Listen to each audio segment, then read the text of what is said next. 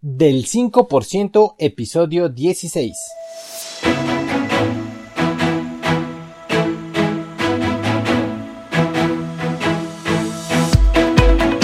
Hola, ¿qué tal? Mi nombre es Jorge Santiago y te doy la bienvenida al podcast del 5%. Este es un podcast sobre desarrollo personal y liderazgo donde voy a caminar contigo hombro a hombro y voy a compartirte los fundamentos y la mentalidad que necesitas desarrollar para poder transformarte en una persona de éxito. Así que bienvenido.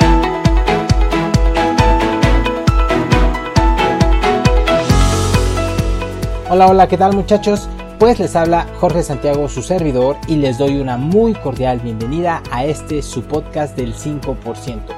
Este es el episodio número 16 y la verdad es que este episodio en especial ya tenía un buen rato que lo quería grabar. La verdad es que no, sé, no, no, había podido. Pero esta vez ya estamos aquí. ¿Y por qué? Porque se lo debo a mi amigo Marlon. Un, amigo de Instagram que desde, desde hace ya varias semanas me había hecho esta consulta. Así que el día de hoy voy a compartir contigo dos estrategias de cómo superar una situación de pareja que haya terminado o un evento traumático que te estén impidiendo avanzar en algún área de tu vida. Pero antes de continuar, quiero invitarte a que me sigas en redes sociales. Constantemente estoy subiendo contenido de mucho valor. Estoy en Facebook, en Twitter y en Instagram como jisantiagol.com. Esa es mi página web. O el usuario es jisantiagol en todas las redes sociales.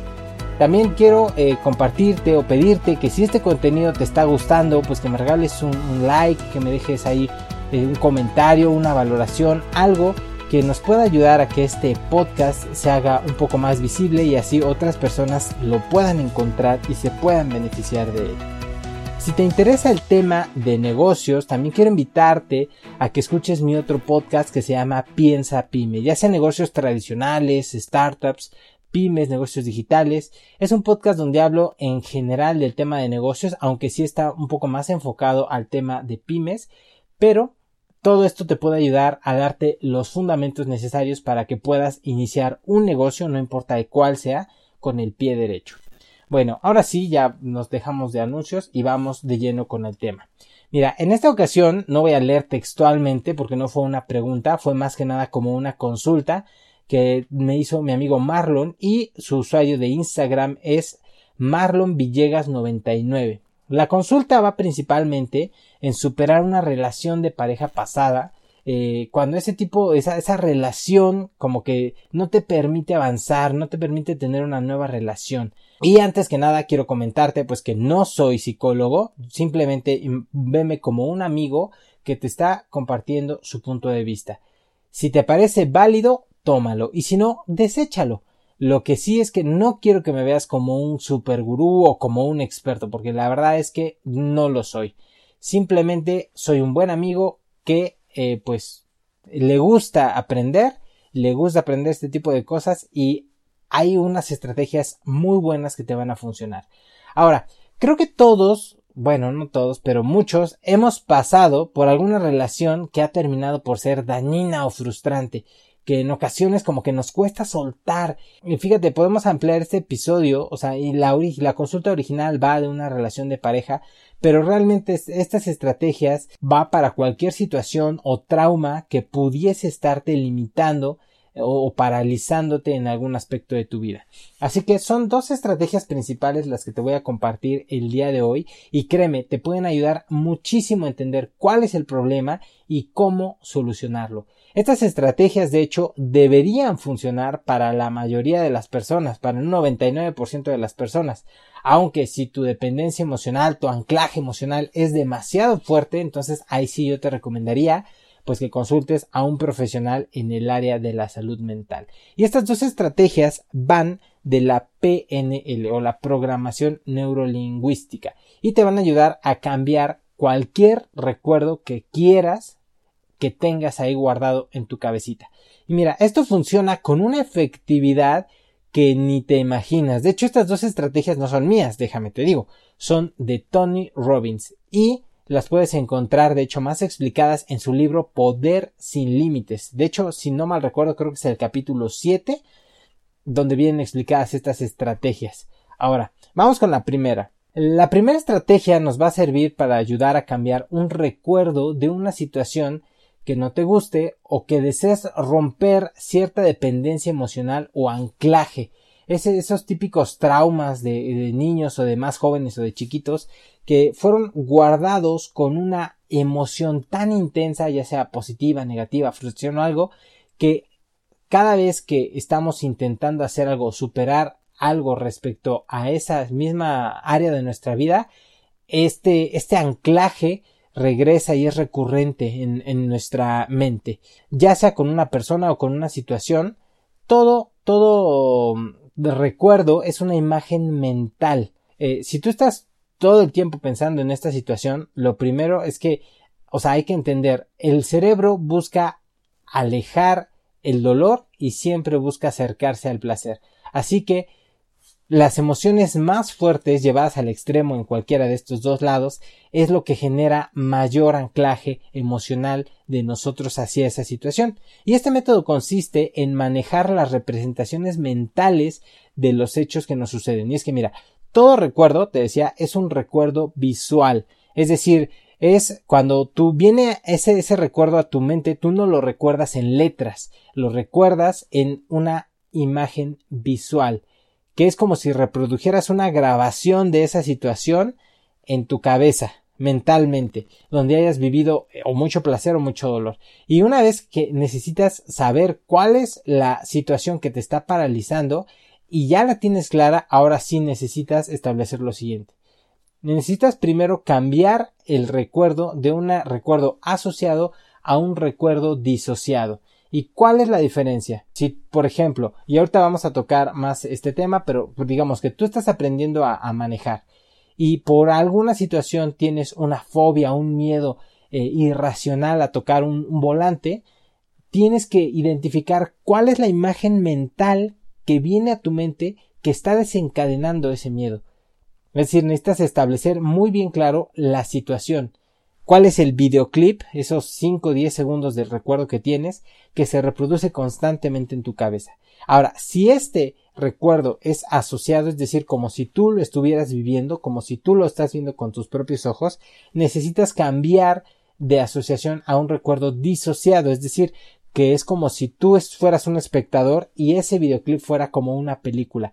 Al hacer eso tú estás rompiendo una dependencia porque ya no eres tú el que está viviendo esa situación, sino es un recuerdo que está ahí, pero ya estás viendo tú a esta persona que está viviendo esa situación. Es decir, te ayuda a entender, a desapegarte de la emoción negativa que tú sientes o ese placer que sentiste en esa situación. Necesitas cambiar tres cosas principales, que son las tres principales maneras por las cuales interactuamos con el mundo, que es los recuerdos visuales, auditivos y kinestésicos.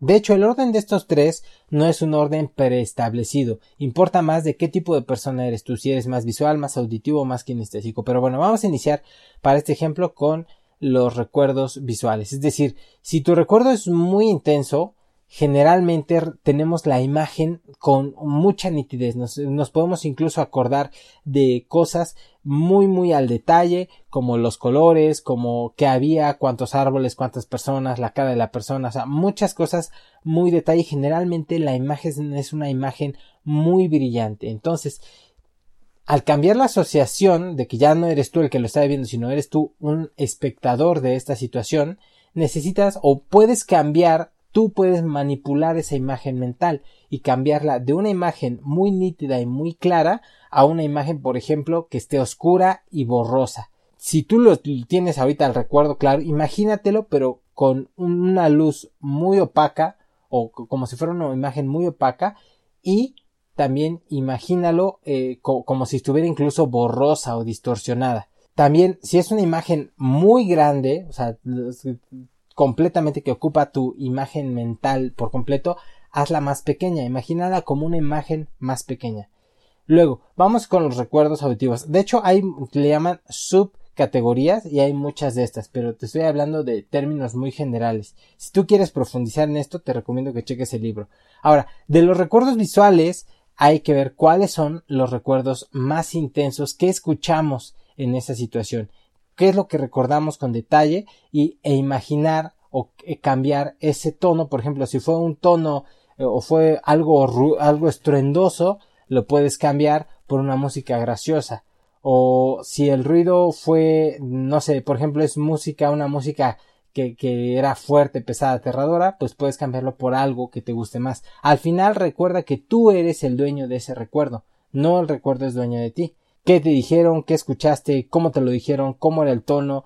Eh, si había ruidos, no había ruidos, si había canciones, si había música de fondo, todos esos recuerdos tú los puedes modificar por recuerdos que de alguna manera hagan menos impactante ese recuerdo general. Por último, la parte de lo kinestésico, es decir, qué sentiste, si estabas tocando algo, si era una situación o, o, una textura áspera, qué sentiste, si era algo firme, duro, o sea, necesitamos cambiar eh, el recuerdo de esa expectativa sensorial. Recuerda, o sea, lo importante de esto es romper ese proceso mental que tú sigues al momento de recordar este suceso, cambiar las emociones y también cambiar nuestra fisiología. Y, y mira, es probable que esto te esté sonando a chino o que no te sea fácil la primera vez, pero es cuestión de práctica. Mientras más lo practiques, más fácil va a poder ser cambiar esta, este, este recuerdo. Ahora mira, para dejar todo esto más aterrizado, quiero ponerte un ejemplo de cómo una persona con la que platicé hace, hace poco, eh, de una situación frustrante que le estaba impidiendo precisamente aprender a manejar, cómo este método le ayudó a romper este trauma. Y mira, para mantener su anonimato, vamos a llamarlo José. La situación fue que José, cuando era joven y estaba aprendiendo a manejar, su papá le estaba enseñando a manejar. Y tú sabes que los papás pues a veces no son muy pacientes, ¿no? Entonces después de un par de sesiones la verdad es que José iba avanzando muy bien, pero en una curva se abrió mucho, es decir, no dio el volantazo completo, se fue, eh, iba rumbo a estrellarse con un poste. Cuando su papá vio que iba a estrellarse, le gritó y le dijo, eh, no sé qué. Y entonces José, en lugar de frenar, se confundió, se puso nervioso y apretó el acelerador, lo cual ocasionó pues que terminara estrellándose en el poste.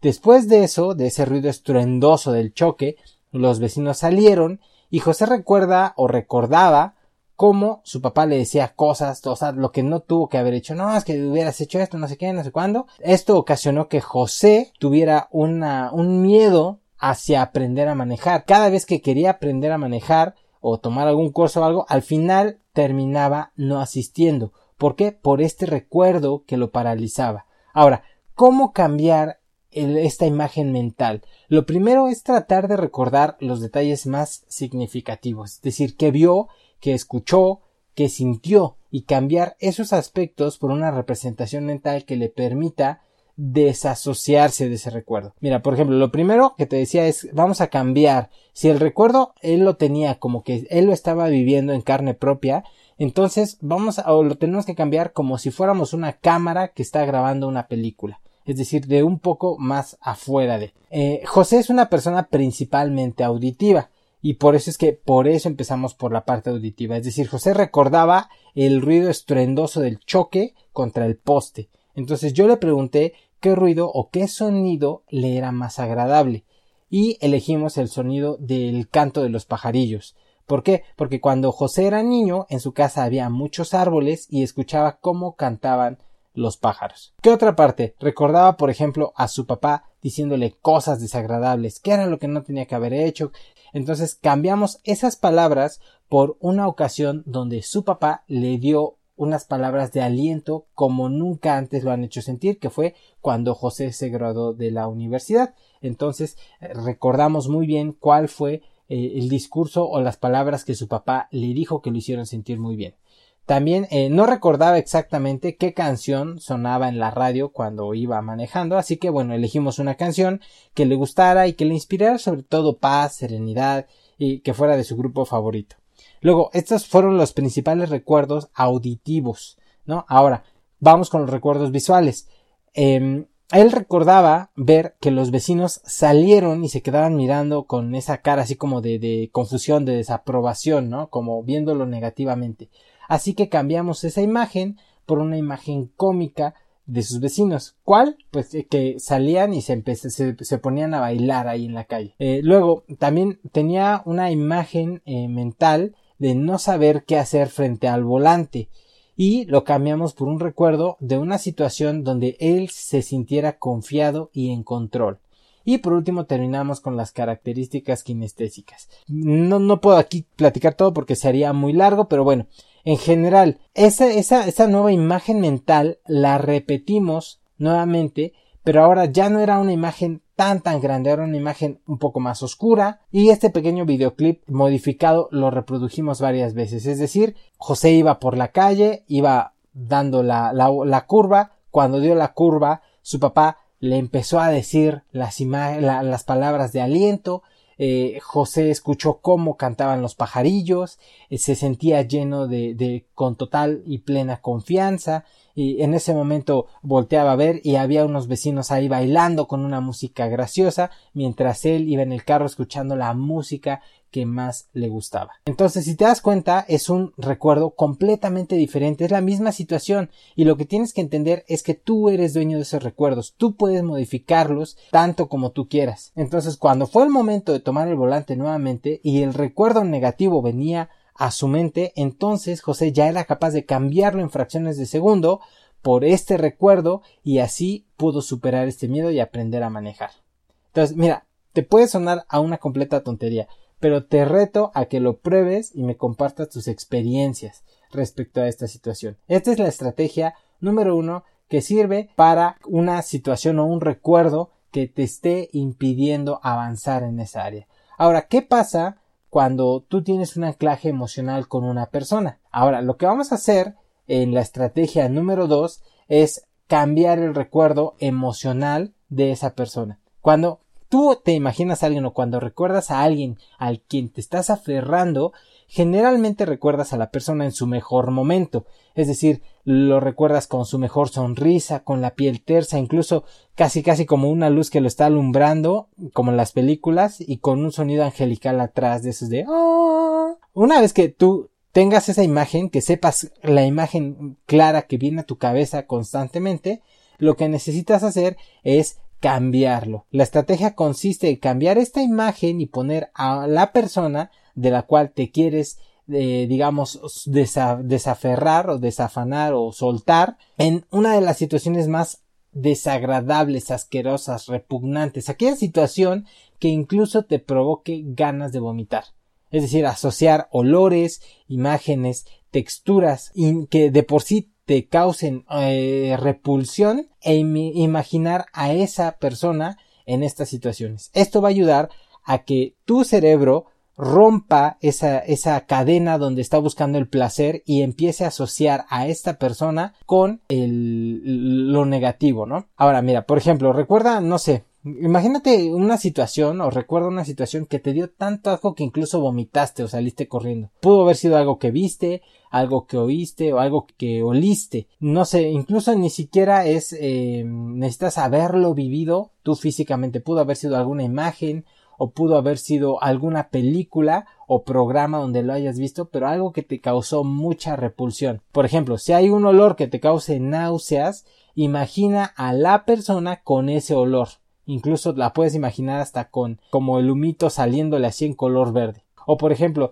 si te causa desagrado una persona sucia o que esté llena de basura o que tenga un olor así muy desagradable olor a drenaje o incluso olor así como a materia fecal, algo que de veras, de veras para ti sea muy, muy desagradable y entonces vas a crear una imagen mental de esta persona con esas características.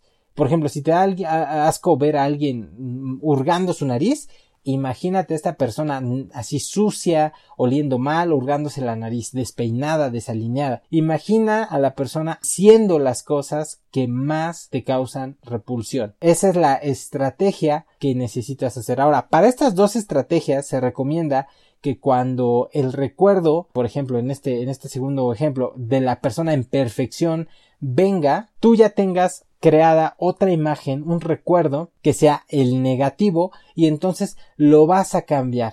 Vas a hacer un cambio automáticamente. Incluso recomienda en el libro que ocupes una palabra, por ejemplo, ahí dan la palabra zumba. Entonces, que asocies la imagen negativa con todas las cosas desagradables a la palabra zumba. Y entonces cuando tú estés con una nueva pareja y venga a ti la imagen de esta persona en perfección, di la palabra zumba, ya sea que la grites o que lo hagas mentalmente y que imagines cómo la foto desagradable, o sea, lo que te causa repulsión de esta persona, surja de, de abajo hacia arriba, de menos a más y rompa, así como con un golpe, a la imagen perfecta y la deje hecha pedazos y entonces sea una imagen clara, nítida de esta persona haciendo las cosas que no te gustan. Parece una tontería, pero créeme, funciona, sobre todo cuando constantemente está viniendo a tu mente una situación o una persona que no te deja avanzar. Te digo, no es mi estrategia, pero sí que la he probado y sí que funciona. Entonces,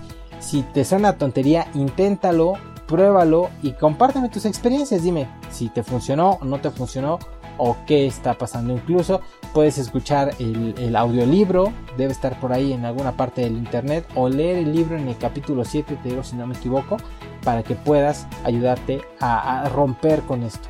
Entonces, eso era todo lo que tenía para ustedes el día de hoy.